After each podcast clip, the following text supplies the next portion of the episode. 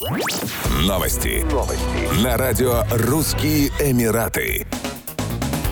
Сентябре в Объединенные Арабские Эмираты приходит сезон утренних туманов, что связано с возрастающей разницей между дневными и ночными температурами воздуха. Одновременно с этим погода становится более влажной, что мешает жителям наслаждаться прохладным сезоном и свежим воздухом. Если в августе столбик термометра нередко поднимается до 50 градусов, в сентябре температуры в среднем на 5 градусов ниже, что однако ведет к повышению относительной влажности воздуха. Именно эта относительная влажность мешает людям чувствовать понижение температуры. В сентябре над Персидским Персидским заливом начинают дуть северо-западные ветры, которые приносят с моря влажные воздушные массы. Именно с ними связано повышение уровня влажности в сентябре, октябре и ноябре, в первую очередь в Абу-Даби, Дубае и на севере страны. В течение дня в ОАЭ со стороны моря дует влажный морской бриз. В ночное время ему на смену приходит сухой наземный ветер. Суша нагревается и остывает быстрее, чем море, и вследствие столкновения потоков воздуха разной температуры над землей формируются облака водяного пара. Из-за образовавшегося тумана восходящему солнцу становится становится тяжелее прогреть поверхность Земли, и туманы держатся дольше.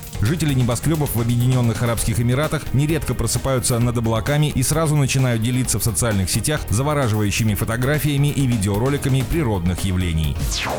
В дни проведения матчей чемпионата мира по футболу в Катаре болельщикам будут продавать алкоголь, сообщили в Международной Федерации футбола. Отмечается, что пиво можно будет приобрести за три часа до матча и в течение часа после финального свистка. При этом хмельной напиток будет доступен доступен на территории стадионов, однако в киосках внутри чаш и на трибунах приобрести его будет нельзя. Между тем, в киосках можно будет купить безалкогольное пиво. Стоимость пива еще не сформирована, однако известно, что поставщиком пенного напитка будет выступать компания Budweiser, крупный спонсор футбольного чемпионата, который стартует 20 ноября и продлится до 18 декабря. Ограничения на продажу алкоголя связаны с тем, что чемпионат мира по футболу этой зимой будет проходить в стране, где преобладает мусульманское население. Ожидается, что в течение 29 дней турнир привлечет более 1 миллиона посетителей. Еще больше новостей читайте на сайте RussianEmirates.com